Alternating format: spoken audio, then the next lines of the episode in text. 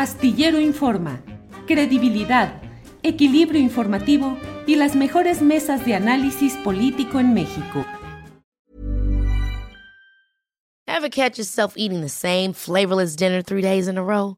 Dreaming of something better? Well, HelloFresh is your guilt-free dream come true, baby. It's me, Kiki Palmer. Let's wake up those taste buds with hot, juicy pecan-crusted chicken or garlic butter shrimp scampi. Mm. Hello Fresh. Stop dreaming of all the delicious possibilities and dig in at HelloFresh.com. Let's get this dinner party started. Hiring for your small business? If you're not looking for professionals on LinkedIn, you're looking in the wrong place. That's like looking for your car keys in a fish tank. LinkedIn helps you hire professionals you can't find anywhere else, even those who aren't actively searching for a new job but might be open to the perfect role. In a given month, over 70% of LinkedIn users don't even visit other leading job sites. So start looking in the right place. With LinkedIn, you can hire professionals like a professional. Post your free job on linkedin.com slash achieve today. Quiero informa, son las 2 de la tarde con dos minutos. ¿Y qué cree usted, qué, qué cree usted? Que hoy en este viernes nos toca la mesa del más. Andrés, me voy a tener que echar todo este rato como un minuto y medio. ¡Ah! Yo también llevaba cinco minutos haciéndolo así, Julio. Sí, sí, sí. Ya me sentí así como los que cantan los goles. El gol que tienes que durar un chorro de tiempo. Horacio Franco, ¿cuánto puede durar uno emitiendo un sonido como la voz o un sonido musical sostenido? Pues depende de tu condición física, depende cómo administres tu aire, cómo apoyes. Eh, se apoya, y esos, los cantantes siempre tienen, y los instrumentistas del siempre tienen un concepto muy equivocado. Fíjense, del siglo XIX, que se apoya con el diafragma, se dice, ¿no? Y el diafragma es, un, es una pared de tejido que separa los pulmones de, los, de las tripas, literal, y que va y viene inconscientemente con, con, el, con, el, con el ir y venir de los pulmones cuando se inflan y se desinflan. El diafragma no se puede mover voluntariamente. Entonces, este, cuando tienes hipo, pues por eso el hipo es involuntario, porque es una contracción del diafragma que no puedes controlar. Lo que se controla es con el abdomen, con el músculo del abdomen, con el que pujas para ir al baño, con el que pujan las mamás para parir a sus hijos, ese músculo es muy fuerte y con ese se apoya y dependiendo tu condición aeróbica y tu condición de apoyo, toda tu fuerza muscular, es que precisamente controlas el aire y puedes dar más o menos duración de un sonido. Eh, eh, todo además tiene mucho que ver con tu condición física, tiene mucho que ver con la altura, si estás en, en una ciudad como La Paz, Bolivia, o si estás en la cima del Ajusco, no puedes sostener igual el mismo sonido por tanto tiempo que si estás en Acapulco o estás bajo nivel del mar como en los Países Bajos o en el Mar Muerto de Israel, pues, ¿no? Que, o sea que depende, pues, es que es muy variable, son factores muy variables, depende de qué instrumento, si es la trompeta que necesita mucha más presión y presión labial, es mucho más difícil, o una, una, que una, que una flauta dulce, o que una flauta transversa, o que un clarinete. Ahora sí que hay, y hay otra manera de, de sostener un sonido, que es la respiración circular que cuando tú vas soplando un instrumento, sobre todo, bueno, y no, ahí, ahí eh, eh, la flauta que yo toco no se puede hacer, no se puede hacer, es muy contraproducente, porque no puedes mover la lengua para articular, pero bueno, en instrumentos como el clarinete o como el oboe se puede hacer respiración circular, donde tú inhalas y mientras vas soplando acá, vas inhalando también, entonces se puede hacer un sonido de tres horas si quieres. Ándale. Bien, Horacio.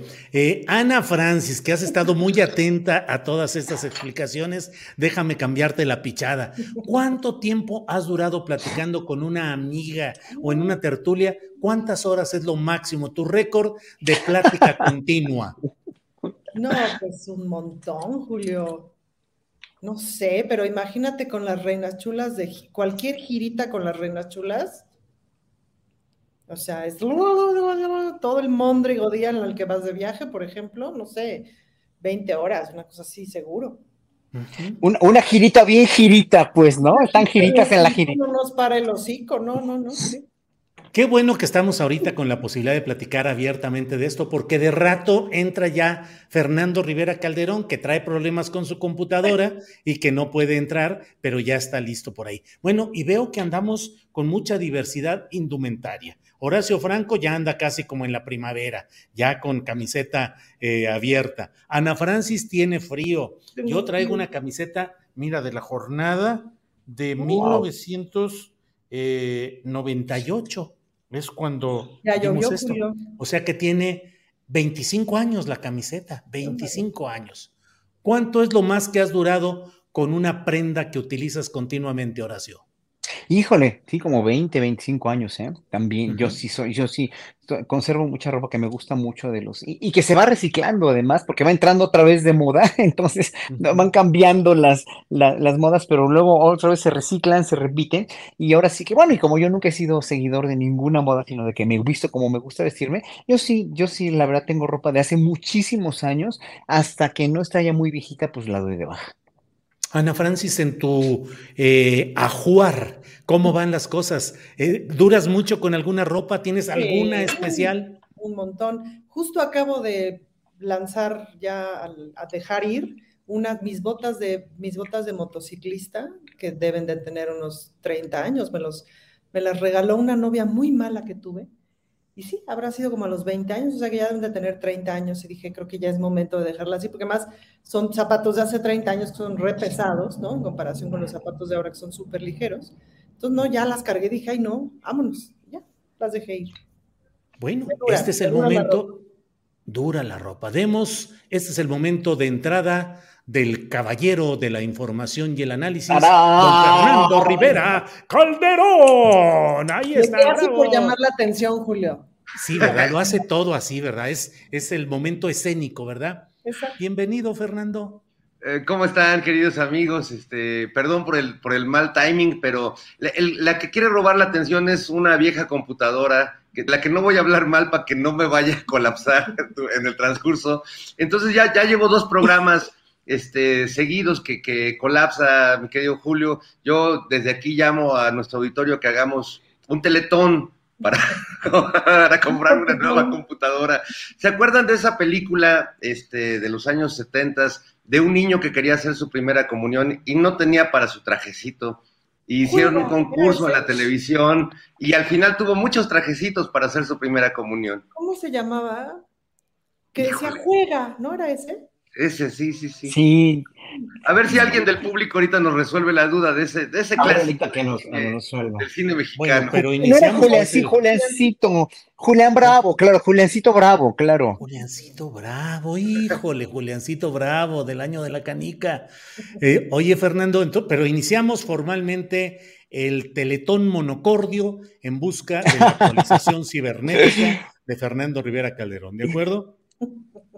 Oye, Fernando, estábamos hablando, antes de que llegaras por aquí, estábamos hablando de, de cuánta, tú tienes ropa muy antigua, cuánto tiempo has durado con una prenda, lo más que hayas durado, o eres de mucha rápida, de reciclamiento o de rápido desecho de la ropa.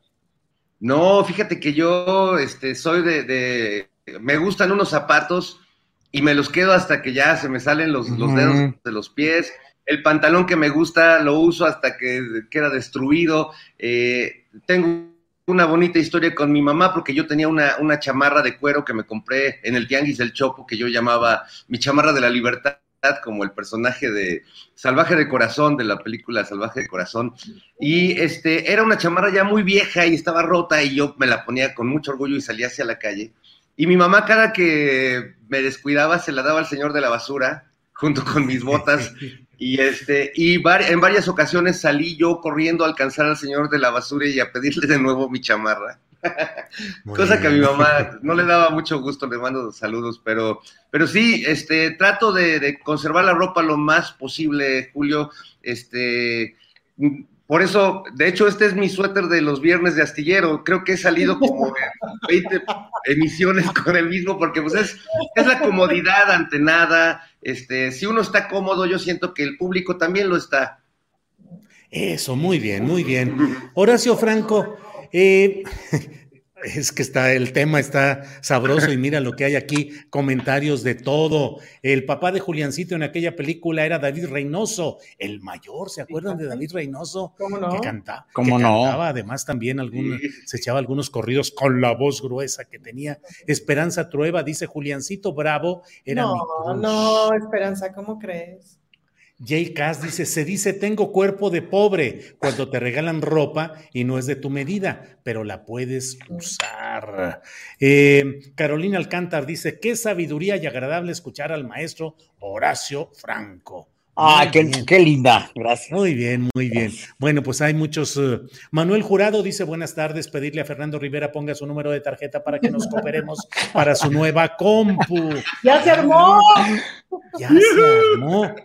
José Ignacio Barrueta dice de lo más difícil de controlar es el sonido de la flauta porque es desde bajos tonos hasta altos, mucho control mental. Horacio Franco es de lo más finamente musical. No, pues muchas gracias a José Ignacio. Le estaba escribiendo precisamente para agradecerle estas palabras. Ya no lo voy a escribir para ahorrarnos tiempo. Lo que pasa es que la flauta, todo mundo, en verdad, la flauta dulce, todo mundo la estigmatiza y todo el mundo dice que es el instrumento escolar, etcétera, etcétera. Sí, porque Hitler reinstaura en 1934 por ahí como instrumento escolar, porque, pero de todos los instrumentos de aliento que conocemos, como el clarinete, la flauta, el fagote, el oboe, el corno, el saxofón, todos tienen su control sonoro con el contacto de los labios. Es decir, todos tienen una boquilla, hasta la flauta transversa tiene una embocadura que uno controla con el, con el, con el este, contacto labial. Y eso hace esos instrumentos más difíciles de soplar que la flauta dulce, pero más fáciles de controlar cuando tiene uno control ya de la boquilla o de la embocadura, sobre todo de la embocadura, pues, ¿no? Y con la flauta dulce no, porque tiene uno, pues todo el mundo conoce una flauta dulce, es un canal de aire que, que es como un silbato, que choca con un bisel, que choca con un labio, que está con una ventanita, y eso hace que no tengas ningún, ningún tipo de control con los labios, ni con la boca, ni control físico. Entonces, eso hace de la flauta dulce el instrumento más fácil de soplar, por eso se los puso Hitler a los niños, aparentemente, pero es el más difícil o de los más complicados de controlar y sobre todo de afinar. Y más allá, ya después de afinar y controlar, de tener un sonido personal realmente fino y realmente, pues, que sea tuyo, ¿no? O sea, tener una voz tuya es un rollo. Entonces, por eso la flauta dulce es un instrumento bastante difícil, como todos, ¿eh? Pero este tiene esa dificultad.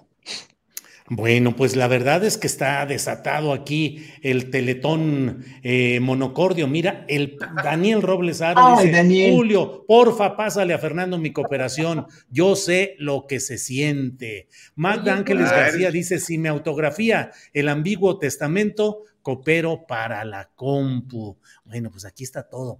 Ay, Eh, Les autografío lo que quieran, amigos. Este, gracias, Daniel, que hermoso. Sí, Daniel. Oye, una, una cosa con Daniel que nos seguramente pues, nos está oyendo y su mamá también, que, que ya dijo la semana pasada que cuando su mamá cumpleaños, este, le quiere regalar un spa a la mamá y, y- y conseguir quien lo cuide.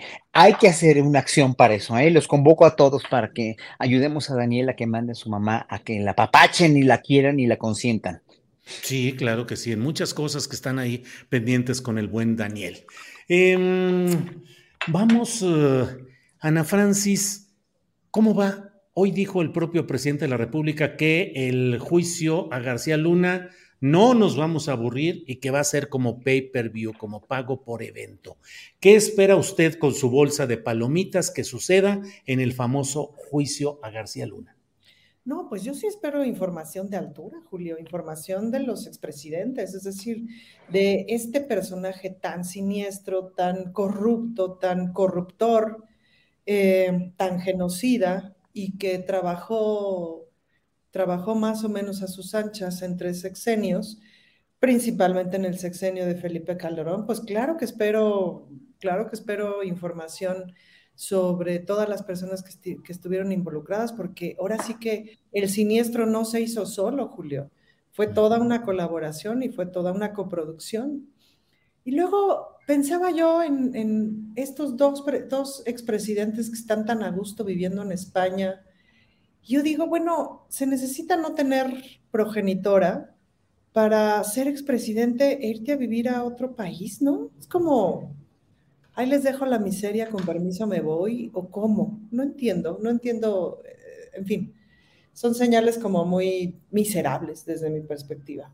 Entonces, pues sí espero mucha información. Y la verdad, la verdad, eso sí ya es de mi, de mi imaginación, que, que pues es muy imaginativa, que habrán platicado en La Bestia, que de pronto el presidente, yo creo que de las cosas que han de haber platicado ahí, bueno, yo si fuera Andrés Manuel, pues hubiera hablado de esas cosas en La Bestia, este, con aquel, ¿no? Porque es un asunto político. Ahora, expectativa, te diría, una expectativa que no creo que ocurra, Julio, es todos los que están implicados en Estados Unidos, porque pareciera que hay, hay, hay, un, hay, un, este, hay un bache en la estructura dramática, Julio. ¿Quién rayos distribuye la droga en Estados Unidos? más consumista del mundo. Pon tú que acá se hace. ¿Allá qué?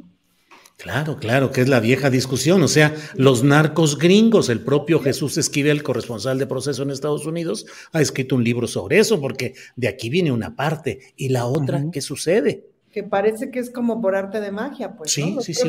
adictos van y ajá, en la frontera así, ¿no? Dicen, oiga, dame, dame mi, ajá. Sin corrupción, sin participación de agentes de ningún lado, o sea, mágicamente los malvados del sur envían la droga y llega a los pobres consumidores de una manera eh, etérea, incorpórea, seguramente. Horacio Franco, ¿qué esperas de ese juicio? Hay quienes dicen, no va a pasar nada, va a haber arreglos a última hora, el propio García Luna podría aceptar fórmulas de atenuación de su penalidad eh, y hacer declaraciones, convertirse en testigo colaborador, en fin, ¿qué esperas? ¿Cómo vas viendo las cosas en estos momentos, Horacio? lo, que, lo, que yo, lo que yo espero es lo que espera todo el pueblo, ¿no? Es, es, como, como estar en un, en un circo romano, ¿no? Que, que, este, que se mencionen nombres, que finalmente se manifieste la verdad de lo que todos sabemos, sospechamos o sentimos de toda la corrupción enorme que hubo eh, desde Fox hasta Peña Nieto en todos los sexenios con los funcionarios públicos coludidos con el narco, incluyendo a la DEA, incluyendo obviamente, pues también a las instituciones norteamericanas, incluyendo también además a la, la cero de política de, de, de construcción de, yo lo diría de construcción de almas, ¿verdad? O de construcción de, de, prosperidad para la juventud norteamericana que no le, no le, no, no, los ayudan para nada, no hay nada que evite que consuman drogas, ¿no? O sea, o es, o es eh, una religión indoctrinada ciega y, y, totalmente, este, y totalmente de la cual huyen a veces también, o es una, un desinterés o una desintegración familiar. En fin, ¿qué puedo decir? No? O sea, ¿qué puedo decir que no se sepa socialmente hablando en Estados Unidos, que es una sociedad total y absolutamente caduca y una sociedad absolutamente enferma también, ¿no? O sea, y, más con el, sin el control de armas que hay, pues cuántos asesinatos y cuántos, cuántos crímenes hay por adolescentes que están bajo influencia de las drogas, etcétera. Bueno, ahí ya sabemos que el gobierno de Estados Unidos o las autoridades locales y, federales nunca han hecho nada por eso. Más aparte, bueno, esperamos todos como pueblo que, como circo romano que, sal, que salgan y que le echan reuniones a todos los funcionarios, a todos los policías y a todos los, presidentes municipales y todo lo que sea, eh, eh, eh, que, pues para saber y para que finalmente eh, eh, corroboremos lo que sospechábamos o lo que sabemos que pues finalmente sí pasó, ¿no? Que, que fue un, fueron sexenios de corrupción ilimitada y terrible y que este hombre pues sí, sí merece lo que, lo que, lo que, lo que dice que dicen que merece. Bueno, y por otra parte, la justicia norteamericana, que es tan diferente a la justicia mexicana, el derecho romano, pues obviamente aquí totalmente, totalmente depende del criterio y de la, de la preparación y de todo la, la, la pues cómo, cómo indoctrinen al jurado, porque pues estamos viendo una cierta indoctrinación también, ¿no? Esto, lo de la, lo de los testigos, ¿no? Lo de la, la cuestión canibalística y todo lo demás de los testigos que a mí se me hace decadente y se me hace terrible, ¿no? Y este, y, y, y qué sé yo, también, obviamente, el miedo que vaya a haber entre los jurados, ¿no? En fin, ¿no? Hay una gran manipulación y bueno, luego a la defensa le regalan estas cinco fotos que son verdaderamente, pues sí, para que, o sea, eh, como, como, como si el jurado Espero que no, ¿verdad? Como si el jurado fuera tan, tan pueril y tan, tan infantil como para, pues, no saber de qué se trata, ¿no? O sea, tú no vas a detener un funcionario de otro país que, que, que ha incurrido por tres años, además que ha incurrido en tales ilegalidades, ¿no? Eh, eh, y puedes borrar su mala imagen o esta detención arbitraria, entre comillas, mostrando una foto con Hillary Clinton y otra con, con Barack Obama o con quien sea. Eso también es, eso también es, pues, no sé si muy mezquino, bueno, obviamente la defensa quiere defender, pero también es muy, muy, muy parcial de parte del, fiscal. Y por otro, por otro lado, bueno, pues eh, sí, no, no, yo, yo creo que nada más eso, esperamos eso, pero, pero este, ahora sí que caiga quien caiga, ojalá que, que, que sí sea un juicio procedente, justo y que sea histórico. Eso es lo que espero. Gracias, Horacio. Eh, Fernando Rivera Calderón, ¿qué esperas de lo que está sucediendo en este juicio a García Luna? Espectáculo bufo, espectáculo trágico, espectáculo tragicómico, esplendorosa victoria de la justicia. ¿Qué esperas, Fernando?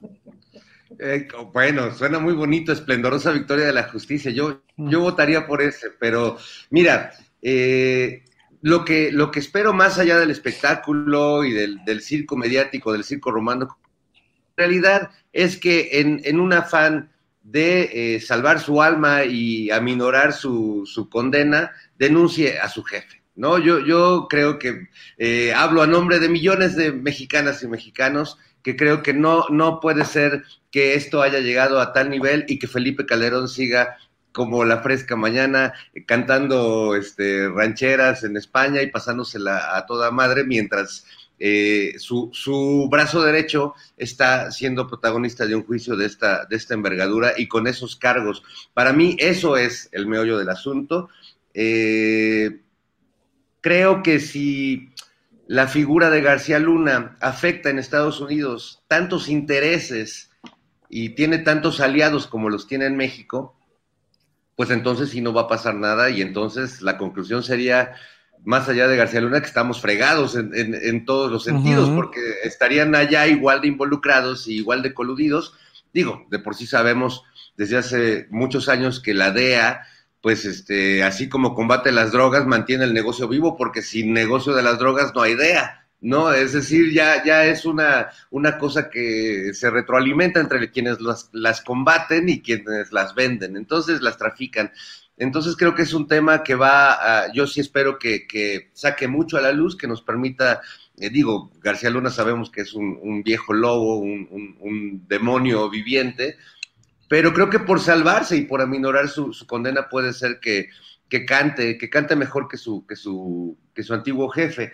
A mí lo que me, no, me deja de sorprender es la, la, pues la voluntad de García Luna o esta inquietud que tiene de que no lo veamos vestido como delincuente, ¿no? De que lo veamos con su trajecito azul, eh, como si el, hábito se no hiciera el monje. Y pues es, muy, eh, me, me, da un poco de risa porque es como pensar que por, por traer un traje azul muy elegante quienes vemos los dibujitos estos ridículos que hacen, porque me, sorprende que en el país con la mayor tecnología para grabar imágenes, este, los juicios sigan haciendo dibujitos, este, que, parece que se llevan al, monero Magú ahí a, hasta dibujar a los que están implicados en, en los juicios. Pero bueno, ese es otro tema, Julio, que habrá que debatir en otro momento. Muy bien, listos para ese debate, Fernando. Ana Franz. Pero Julio, es un personaje interesante, García Luna, ¿no? Es decir, sí, claro, pensando en si yo lo tuviera que interpretar, digamos, en un espectáculo, en una obra, etcétera, es un personaje súper interesante justamente por estas obsesiones, ¿no? El de qué van a pensar de mí. Es increíble que a un personaje de tal grado de, de, de siniestrés, está, está muy mal dicho lo que dije, pero le preocupe eso, ¿no? No, pero es que, ¿sabes qué? No, pero ¿sabes qué? Ana, déjame responderte a esto, porque en Estados Unidos, si aquí eh, el como te ven, te tratan es, es este, psicológicamente hablando, muy, para mucha gente es muy, de veras, es muy significativo. En Estados Unidos, más más, porque la sociedad gringa es muy conservadora y es muy visual, eh, o sea, como te ven, te tratan ahí, en serio. Y obviamente, pues este hombre quiere aparentar ser el funcionario todavía, quiere ser el, el gobernante mexicano que injustamente tres años se ha pasado en la cárcel. No, hombre, ahí no hay paso sin guarache. Esa gente no da un verdadero solo paso sin guarache. Bien. Ana Francis, eh, Salvador Frausto, nuestro compañero que los lunes está dando sus opiniones en este programa y que es coordinador de asuntos especiales de Milenio, ha publicado hoy en este diario un reportaje cuyo título es Trabajadores del Metro de Ciudad de México ven, comillas, sabotaje programado, cierra comillas, en accidentes dentro de instalaciones. Mecánicos, ingenieros y una chofer aseguran que allegados al líder sindical, Fernando Espino, utilizaron piezas de reuso y o alteradas que han provocado los, entre comillas, incidentes atípicos, cierro comillas, autoridades ya analizan videos. ¿Qué opinas de este, pues de esta, este reportaje? ¿Qué opinas de esta versión del sabotaje programado? ¿Cómo vas viendo las cosas tú, que estás atenta especialmente mm. a lo que sucede en la Ciudad de México, Ana Francis? Fíjate que el viernes pasado fui, no, el lunes, el, no, el martes pasado fui a la inauguración de, mm, de esta nueva subestación que tiene una capacidad como para iluminar ciudades enteras, eh, ahí en el centro de la ciudad, que es en vez de la que se quemó. Y es esta nueva subestación que va a distribuir energía a las líneas 1, 2 y 3. Y pues vimos el recorrido virtual y todo que hizo la jefa de gobierno, mientras estábamos sentados todas las personas invitadas, vimos el recorrido que se hizo. Fue Bartlett, que nunca lo había yo visto en persona, que tiene como 104 años. Em, y le estás poniendo pocos, ¿eh? Sí, le estoy poniendo pocos. Y hubo una conversación, o sea, hubo una presentación técnica, em, hubo una presentación muy interesante de Bartlett, en donde justamente habló de que todo lo técnico ya, ya se había dicho y que el proceso de de construcción de esa subestación fue muy interesante porque justo la jefa de gobierno pues sí entiende de lo que están hablando porque es su mero mole. Em, y en el recorrido pues también la jefa de gobierno hizo algunas preguntas este, en relación como a las propias capacidades de lo que estábamos viendo y tal. Y eso era muy interesante de ver de una persona en el Ejecutivo que entiende de lo que está hablando. Y llegó el líder sindical y mm, cuando llegó el líder sindical, eh, antes que la jefa de gobierno, porque ves que esos protocolos son muy específicos, pues, ¿qué te puedo decir, Julio? Es, eh, te puedo dar mis primeras impresiones. Llegó un líder sindical como aquellos, como aquellos de los que yo quisiera pensar que ya nos estamos deshaciendo. Por unos, porque estamos, me gustaría pensar que estamos en otro tipo de procesos democráticos. Entonces, si aquellos líderes sindicales en un determinado momento de la política fueron necesarios, yo pensaría que ya no son necesarios, pues, ¿no?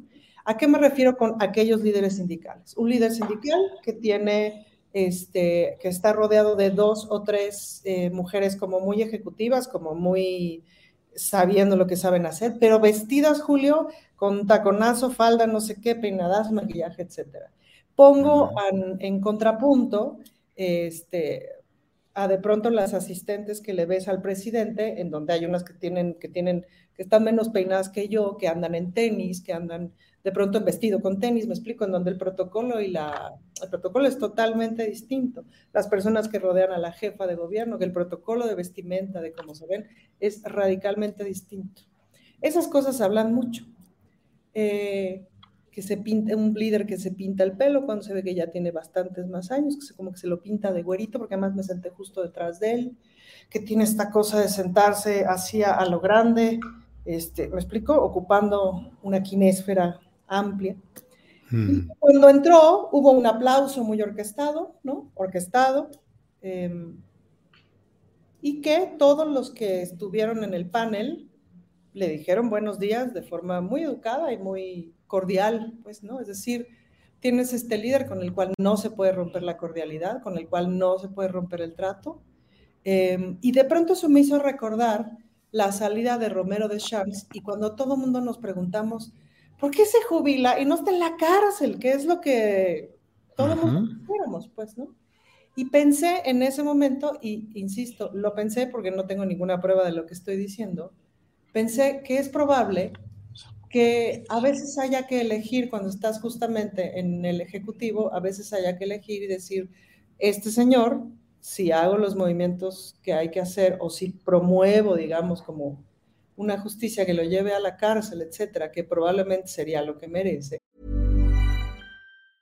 Ever catch yourself eating the same flavorless dinner three days in a row? Dreaming of something better? Well, HelloFresh is your guilt-free dream come true, baby. It's me, Gigi Palmer. Let's wake up those taste buds with hot, juicy pecan-crusted chicken or garlic butter shrimp scampi. Mm. Hello Fresh. Stop dreaming of all the delicious possibilities and dig in at HelloFresh.com. Let's get this dinner party started. Hey, it's Ryan Reynolds, and I'm here with Keith, co star of my upcoming film, If, only in theaters, May 17th. Do you want to tell people the big news? All right, I'll do it. Sign up now and you'll get unlimited for $15 a month in six months of Paramount Plus Essential Plan on us. Mintmobile.com slash switch. Upfront payment of $45 equivalent to $15 per month. Unlimited over 40 gigabytes per month. Face lower speeds. Videos at 480p. Active Mint customers by 531.24 get six months of Paramount Plus Essential Plan. Auto renews after six months. Offer ends May 31st, 2024. Separate Paramount Plus registration required. Terms and conditions apply if rated PG. Probablemente podría paralizar al país, hablando específicamente de Pemex, un tiempo. Quizás no mucho, Julio, pero imagínate paralizar Pemex 15 días. Con eso tienes para que todo se te haga un despapalle. Imagínate paralizar el metro de la ciudad 15 días. Con eso se te hace un despapalle.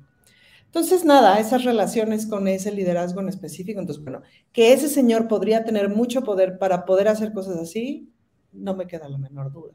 Ninguna. Las intenciones, pues, ¿para qué? Lo que es cierto es que en los dos sexenios anteriores, tanto el de Mancera como el de Marcelo Ebrard, pues básicamente le dieron lo que se le dio la gana.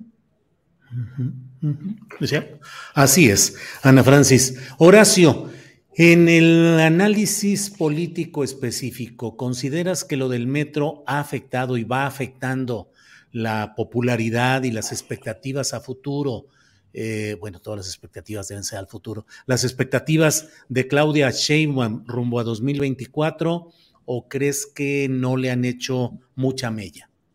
Bueno, todo esto está hecho para eso politiqueramente hablando. Todo eso está, está probadísimo ya. O sea, que, que, que, dos vagones en el metro Polanco estén despegados así, estén separados. O sea, eso, si antes dudábamos tantito de que era un sabotaje o intentos de sabotaje internos de quién sabe, trabajadores o sindicatos, lo que sea, pues después de esto del domingo de, de Polanco, obviamente ya no dudamos nada. Y, y eso obviamente para desestabilizar la imagen de Claudia Sheinbaum. Sin embargo, eh, lo que tiene que, analizar el público y todo el pueblo mexicano es que, que eh, número uno, esto solamente pasa en el metro, o sea, no ha pasado, por fortuna, en otros medios de transporte, o sea, esto es una cuestión orquestada de, quien está en el metro, evidentemente, y por eso eh, Claudia Sheinbaum se puso las pilas y el presidente le ayudó a llevar a la Guardia Nacional, obviamente desmilitarizada, o sea, sin armas, ¿no?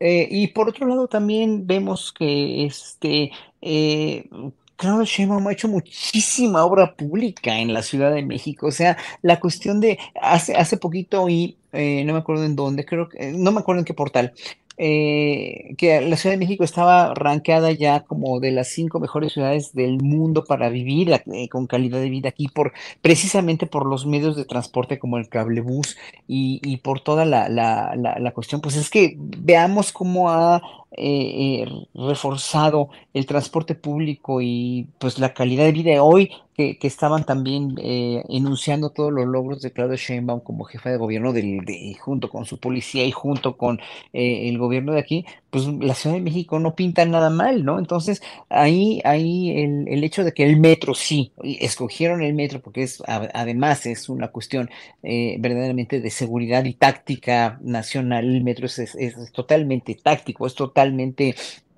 pues sí, es una entidad absolutamente importantísima, la más importante del transporte de la Ciudad de México, pero este, obviamente por eso escogieron el metro para empezar a desestabilizar, ¿no? Y estos golpes blandos pues, se van a seguir dando. La cuestión es que la opinión pública no se chupa el dedo y espero que entienda la gente, espero que siempre entienda y reflexione por qué van a apoyar o por qué no van a apoyar a cualquiera de los candidatos del, de la oposición o del, del, dentro de Morena, pues, ¿no?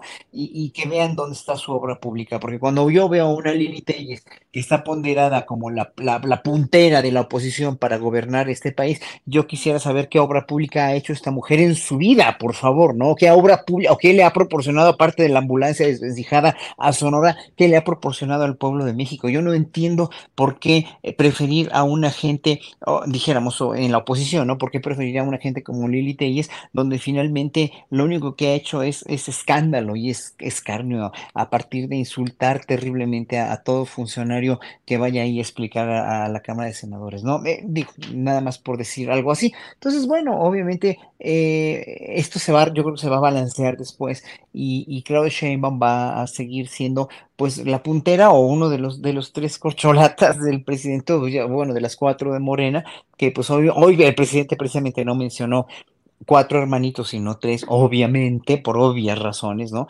Pero bueno, pues ahora sí que Morena se aguante de, de, de seguir apoyando o no a, Ricardo Monreal, ¿no? Y también Fernando Noroña tiene todo el derecho, así que finalmente, ahora sí que ya dirán, esto, esto necesita más tiempo como para sedimentarse, pues, ¿no? Sí.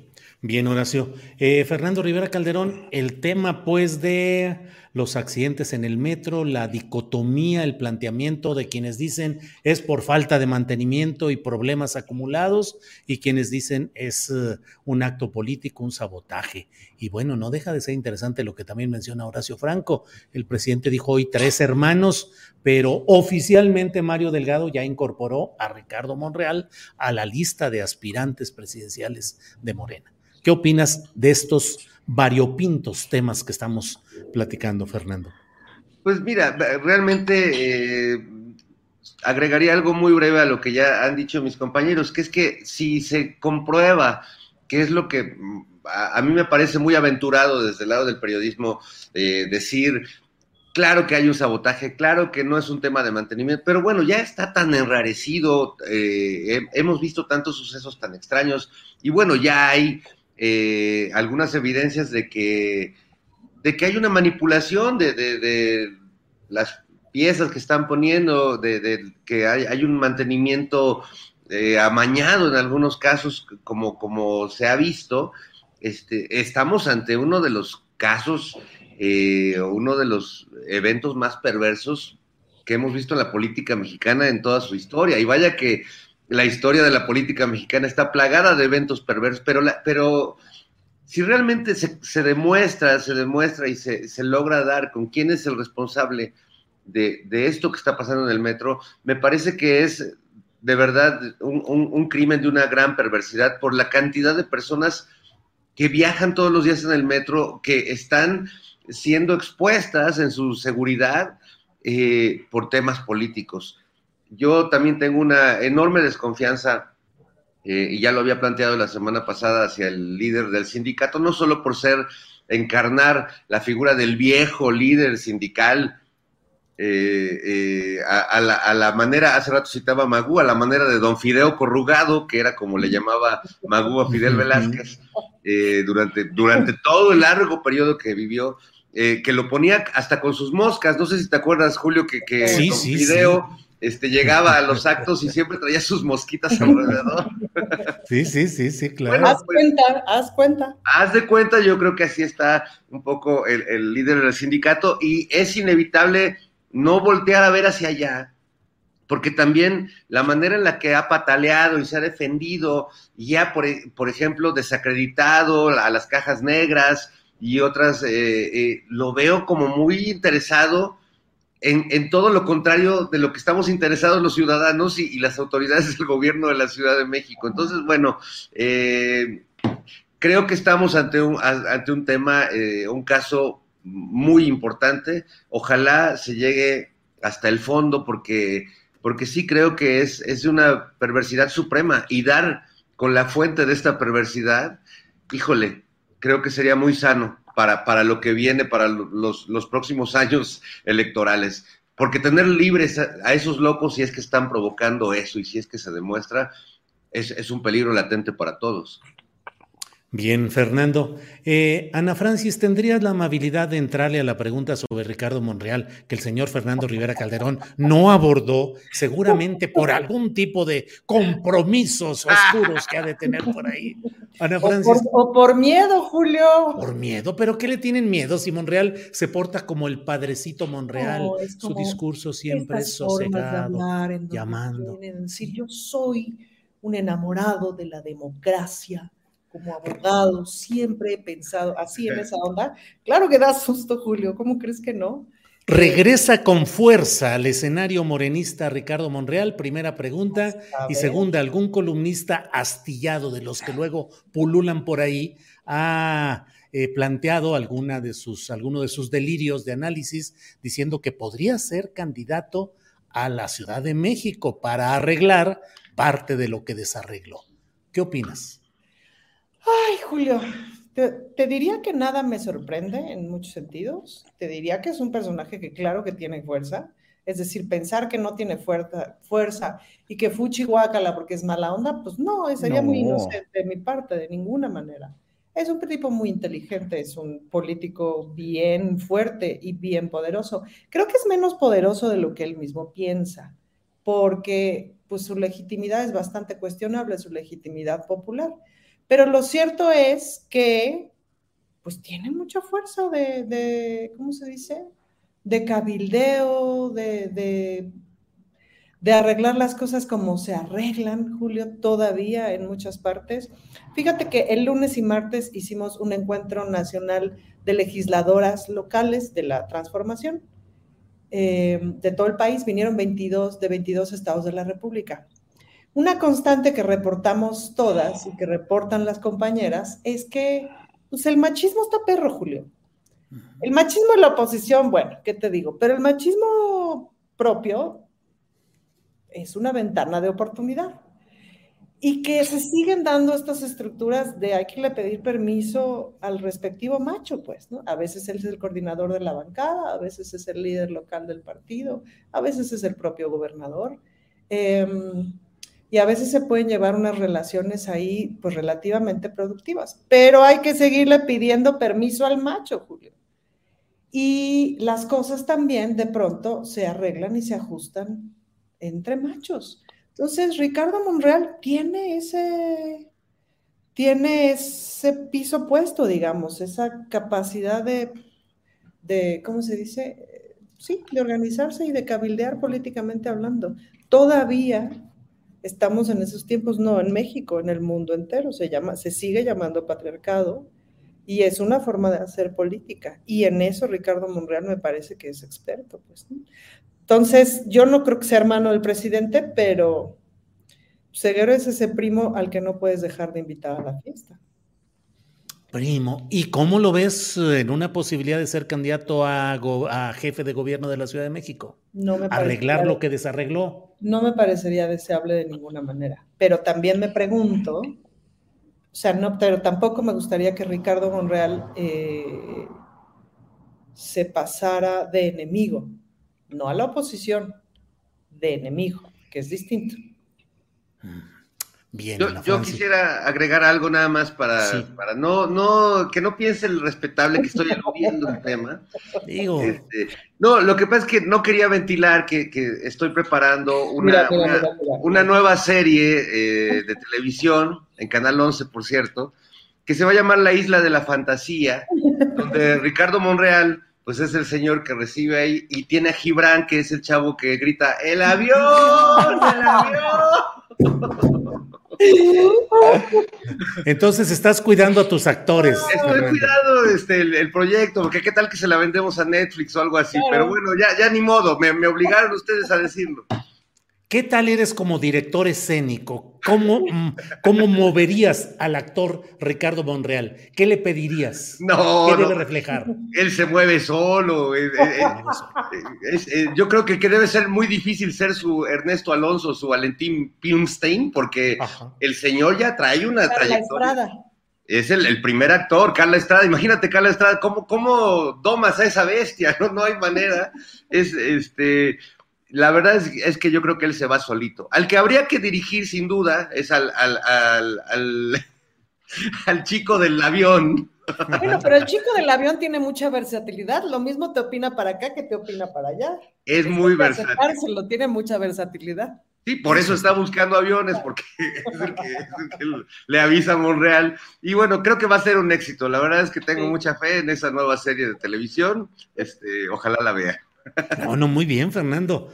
Horacio Franco, ¿qué opinas del tema? ¿Qué opinas de que esté reinserto Ricardo Monreal en la lista oficial que ha dado a conocer el, eh, el presidente de, de, Morena, Mario Delgado, que ya mete a Ricardo Monreal oficialmente en la lista de los precandidatos presidenciales y que el próximo 31 de enero va a tener en el Senado Ricardo Monreal como anfitrión, a Dan Augusto, a Chainbaum y a Marcelo Ebrard en una reunión, pues que parece así como de, de los amigos se reúnen, eh, un reencuentro, así como esos de los músicos timbiriches y todo eso. El es reencuentro. Una de puros señores y la doctora Sheinbaum.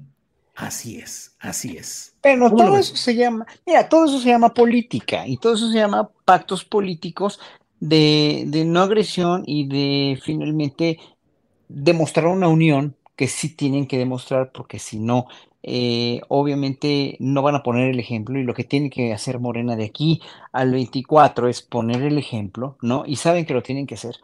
Y es poner el ejemplo de que no puede haber un desertor, traidor o lo que sea como quieran llamar a Monreal, eh, y no puede estar, como dijo bien Ana Francis ahorita, no puede estar de enemigo, o sea, no lo pueden tener de enemigo porque no les va a redituar, porque no es que tenga mucho poder, pero tiene mucha, tiene mucha, mucha, eh, tiene muchas cámaras. Es un, es un político muy hábil, es un político, como dijo Ana Francis, inteligente y hábil, y tiene muchas cámaras. Yo, yo desde hace mucho, antes de que empezaran a decir que tiene voz de padrecito, yo siempre me lo he imaginado pero no de padrecito de monjita, como con un hábito en un convento de Oaxaca o de Morelia, haciendo rompope, batiendo de veras el huevo y la leche para hacer rompope siempre, desde hace mucho, ¿eh?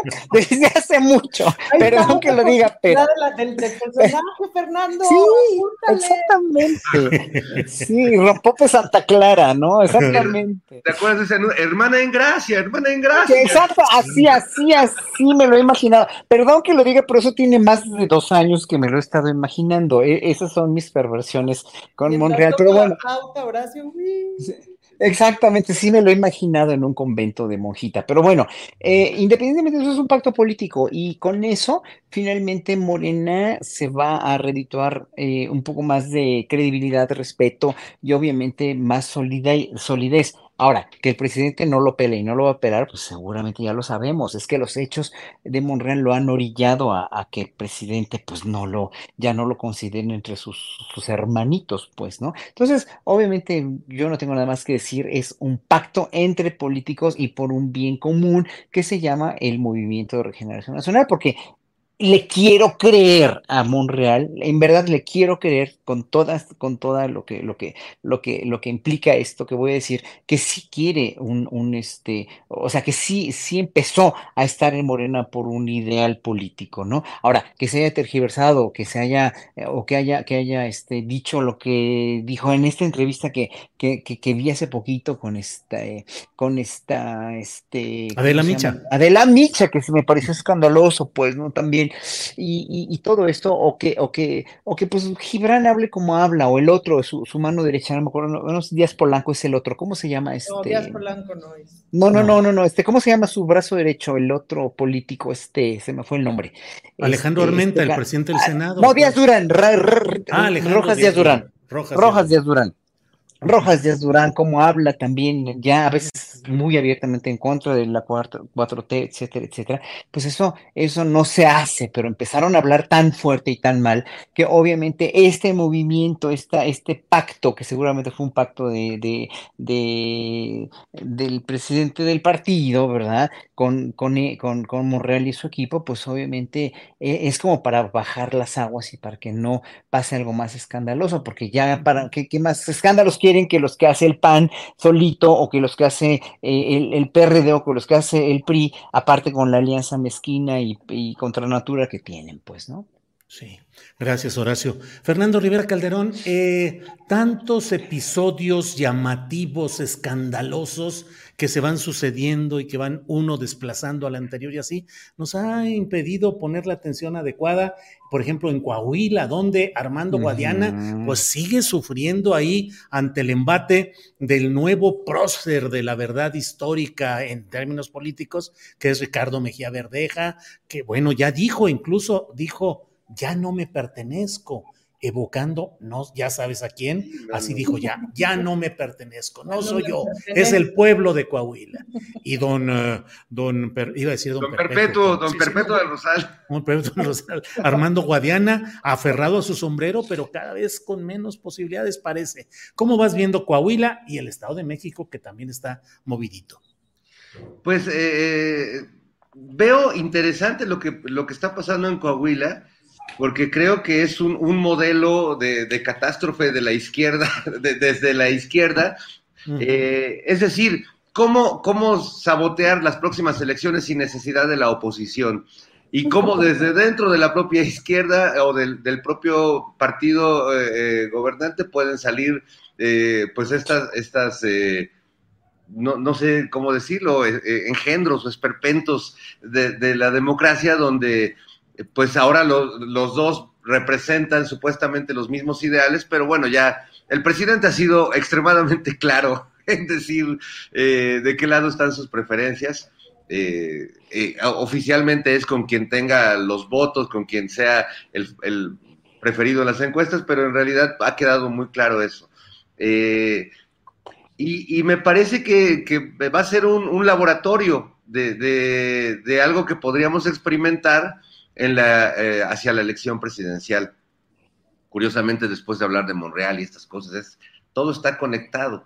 Eh, y lo, del Estado de México, bueno, eh, está interesante, pero no, no tiene esta, esta carga de, de, de, pelea entre hermanos que creo que a Coahuila le pone un dramatismo, una tensión dramática este, muy, muy interesante.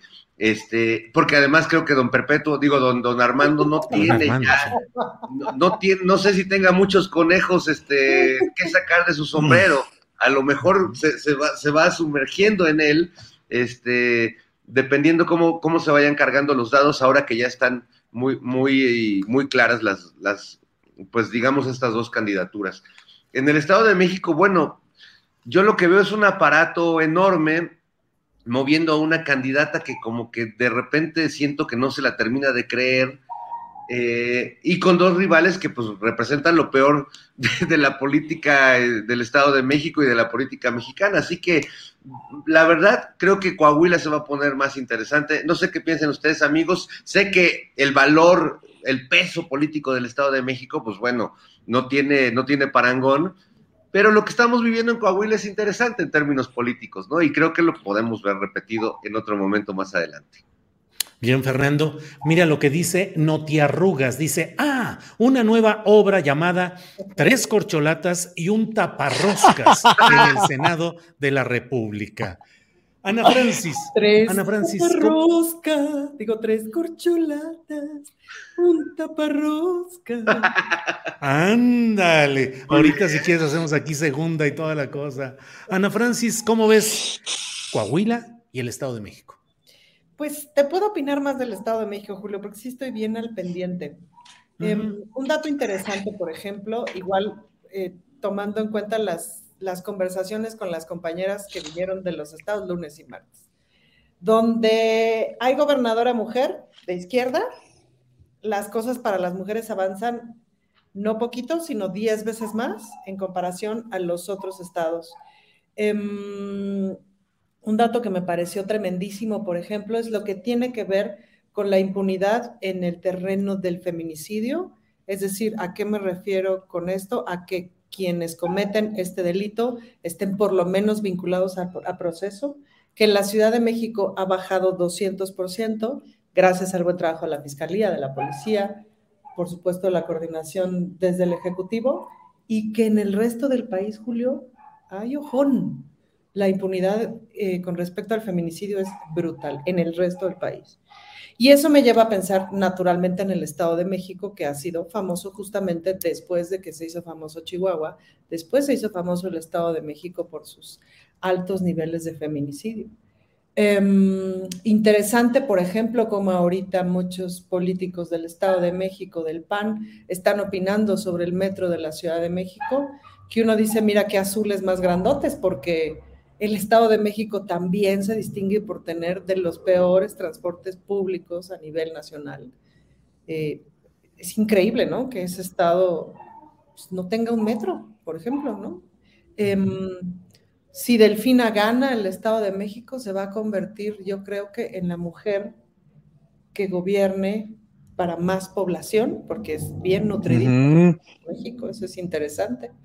Em, y muy interesante va a ser la lucha contra el clasismo y el racismo, porque la maestra Delfina, pues es una maestra que viene de ser una maestra de Texcoco, etcétera, etcétera, y eso genera un repelús eh, brutal, que ha sido como parte de todo este repelús que generan muchos personajes de la cuarta transformación, pues, ¿no? El de dónde vienen, el de qué color de piel tienen, el cómo se visten, el cómo hablan, etcétera. Ahí hay, me parece, varios procesos interesantes. Yo diciendo de Fernando de si la mujer se la cree o no, eh, yo más bien creo que estamos viendo también pues, unas otras formas justo que no hemos visto. Es decir, ya no son estas formas de, ahí viene el político con sus 18 séquitos, sus 325 camionetas y sus 400 personas de seguridad, sino pues otras formas, ¿no? Más íntimas, pienso yo. Bien, Ana Francis, eh, estamos ya en la parte final antes de despedir para Canal 22 que retransmite este programa a las 7 de la noche. Horacio Franco, eh, pues un tema complicado. El presidente de la República ha dicho que la UNAM, el rector, se lava las manos en el caso de la ministra Yasmín Esquivel. Hoy ha dado conferencia de prensa el propio rector, eh, ha dicho que no evade responsabilidades, que no es timorato, pero que no hay legalmente la manera de invalidar el título de Yasmín Esquivel. ¿Cómo ves este tema y qué tanto puede seguir los episodios de esta confrontación jurídica y política, Horacio? Pues dentro de todo lo empantanado que está, porque está muy empantanado gracias a, todo lo que ahora se devela también de la mentira de Baez, ¿no?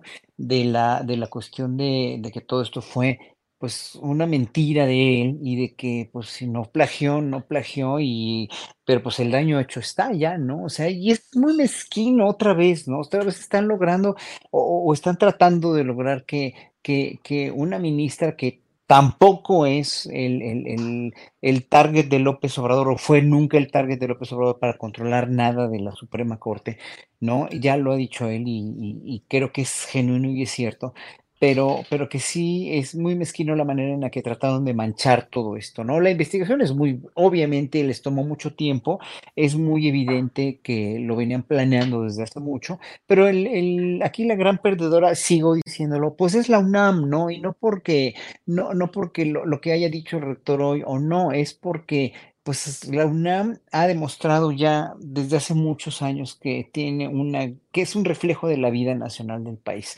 que es una institución con muchas desigualdades, con muchas inequidades y sobre todo con mucha corrupción. Y eso sí me consta porque yo trabajé 15 años en la Facultad de Música y, además he dado muchos conciertos eh, que hace mucho que no doy para la, la, coordinación de música de la UNAM y sí ha habido siempre corrupción y, dispendio de dinero en verdad este, muy injusto y cuánto ganan los maestros de asignatura que les convendría más en verdad eh, tener una plaza de afanador o de limpieza que, que ser maestro de asignatura con lo que ganan que es indignante cómo, cómo se les trata en, en, en relación a, a, otros maestros que tienen tiempo completo investigadores de tiempo completo pero que pues realmente ganan un dinero y aparte muchos de ellos, no estoy hablando de la generalidad, no trabajan como deberían trabajar, ¿no? Y no producen lo que deberían de producir, etcétera, etcétera, etcétera. O sea, hay que hacer ahí un estudio. Yo creo que la UNAM tendría que hacer una purga, una, una, una clínica de años enteros con, ya no con este rector, porque ya va de salida Graue, pero con el siguiente rector,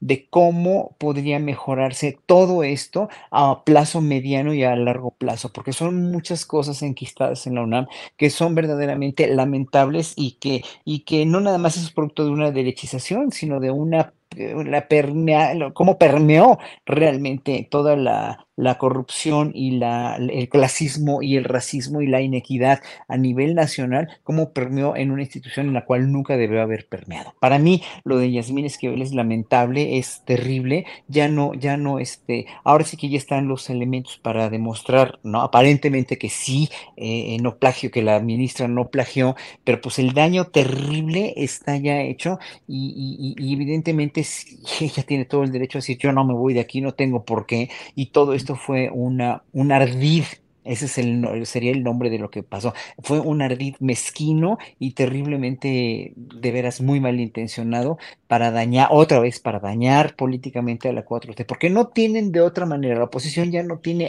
de otra forma más que defendiéndose de esta manera, que, que no es una defensa, son mentiras tras mentiras y hechos terribles y sabotajes en el metro, etcétera, etcétera. Y lo van a seguir haciendo, pero hay, que, hay que seguir siendo impasibles nosotros y tratar de, de, ver lógicamente qué funciona bien y qué no funciona bien, como hoy otra vez la, la cuestión de, de, de, la mención a Gers Manero del presidente. Digo, no, por sí. favor, presidente, no, por favor, es que no ha sido un fiscal procedente, ya, por favor, Ahora, ya, por favor, lo ya. Que le buscaron, Julio, imagínate todo lo que le buscaron a la ministra Esquivel. Uh -huh. Lo que le encontraron fue eso. Hora de despedir a esta transmisión en la parte no, correspondiente espérate, al canal no, 22. No, oh, pensé, no pensé, pensé que ibas a decir que Hora Pronovis, que diría bien Monreal. Gracias, gracias para Canal 22. Esta ha sido la mesa del más allá. Bueno, Oye, ya nos Fernando, quedamos. El delincuente de Fernando Rivera Calderón que está sacando su amlito. Está sacando, ándale. Fernando Rivera Calderón puede ser sujeto de sanciones de toda índole, ¿verdad, Ana Francis? Hay que castigarlo. Delincuente, claro. Delincuente, sas, mano. Bueno, pues estamos ya. Son las 3 de la tarde. Ana Francis, gracias por esta ocasión. A reserva de lo que desees agregar, gracias por esta tarde. Yo creo que nada más agregaría, no, no valdría la pena una reestructuración en serio, pensada, o sea, poner en crisis a la UNAM. Y no me refiero a, o sea, crisis en serio de cómo está conformado, de todo el clasismo que hay ahí, de todos los, de todos los vicios que hay ahí. No es impoluta la UNAM y lo digo con todo el amor. Creo claro. que valdría la pena de veras ya entrarle a ese tema y que no nos hagamos como que no pasa nada, ¿no? Y que es un tema nacional porque las universidades públicas, en términos muy generales, están secuestradas por camarillas políticas que mantienen el control de los recursos públicos, que mantienen mecanismos de definición de los planes de estudio y de la vida Oye, interna de las universidades. ¿Qué te digo en Jalisco? ¿no? No, bueno, bueno, en la, UDG, en la UDG, la Universidad de Guadalajara, pero no solo esa, la de Colima, la de Sinaloa, la de Tamaulipas, la por donde le revises, hay esos grupos y esas camarillas. Gracias, Ana Francis. Horacio Franco, gracias, buenas tardes, a reserva de lo que desees agregar.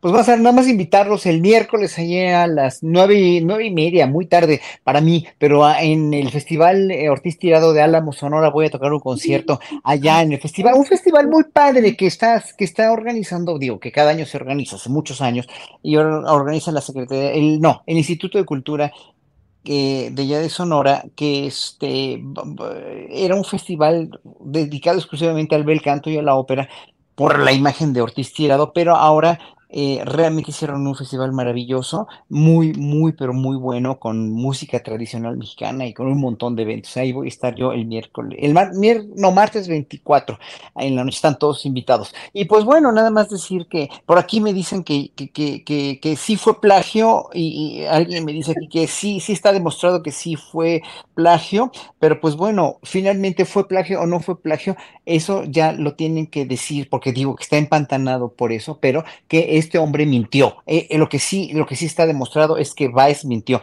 Y luego me dice Lucía Rebeca Ruiz Millán que si en el limba poco las cosas están bien, las cosas están muy mal también en el limba y, y, y, y no se han compuesto desde hace años enteros. Pero bueno, este, me despido de todos y muchas gracias por por, Y un por estar saludo a los Ay. Ay, Un oye, y se- al se la- las vo- lo voy a hacer. Y otra cosa que pues ya, ya la mesa, la mesa del más allá, la, la mesa nocturna ya nos hace falta. Ah. La, la, se va a llamar la mamesa del mamás allá. La mamesa del mamás allá. Mucho Órale. eso, Horacio. Órale, gracias, Horacio. Fernando Rivera Calderón, para cerrar, por favor, el mensaje final, el, el- el- el- el mensaje a la comunidad. Sí, bueno, pues sí quisiera agregar porque estuve viendo con atención el mensaje del rector y mi, mi conclusión más inmediata es que el rector debe ir al médico pronto porque no puede respirar. Parece que la corbata le está ahorcando una papada enorme, este, que alguien le tendría que aflojar la corbata. Este, no, eh, lo digo en serio, parece chiste, pero realmente eh, eh, lo vi hace unos meses y no estaba así como está ahora. Algo le, le está afectando, como que algo le está agarrando de aquí del, de, de acá. La circunstancia le ¿Estás hablando en términos políticos o de vestimenta? Estoy hablando, eh, es una mezcla de todo, porque pareciera que, que se está ahorcando, que como si tuviera el agua hasta el cuello y no supiera qué decir, como que no puede respirar.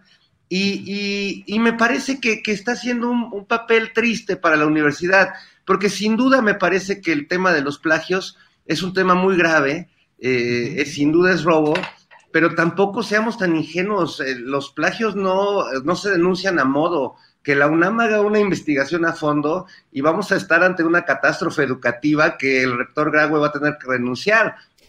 Si, si averiguamos cuántas tesis son plagiadas, o a poco podemos asegurar que Alito escribió su tesis, o que este, Sandra Cuevas escribió su tesis, o que un montón de políticos que hacen trampa, que Roberto Madrazo escribió su tesis, o sea, por favor, ¿no? Eh, yo creo que estamos ante, ante algo tremendo. No minimicemos el plagio. Yo creo que el plagio, eh, el refrito, el fusil, son eh, formas de robo tal cual, pero tampoco caigamos en la trampa de que, ah, entonces nada más esta porque la encontramos aquí. Eh, que, que abra la UNAM una investigación. Ojalá que el rector, en cuanto se recupere de su salud, pueda emprender un- una búsqueda no a modo, no con, no con dirección política, sino que averigüemos cuántas tesis que, que- y cuántos títulos que ha dado la universidad, nuestra alma mater, nuestra gran universidad, no son producto de la deshonestidad y de la corrupción. Bien. Bien, pues gracias a los tres. Eh, nos vemos la próxima semana. Ana Francis, Horacio, Fernando. Hasta pronto, hasta luego. Adiós, Gracias, amigos. Ha sido, Adiós. Ha sido la mesa del Ever catch yourself eating the same flavorless dinner three days in a row? Dreaming of something better? Well, HelloFresh is your guilt free dream come true, baby. It's me, Kiki Palmer.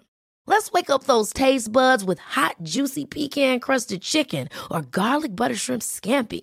Mm. Hello Fresh.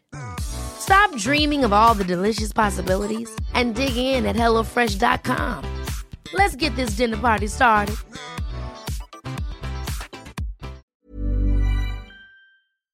Para que te enteres del próximo noticiero, suscríbete y dale follow en Apple, Spotify, Amazon Music, Google o donde sea que escuches podcast. Te invitamos a visitar nuestra página julioastillero.com.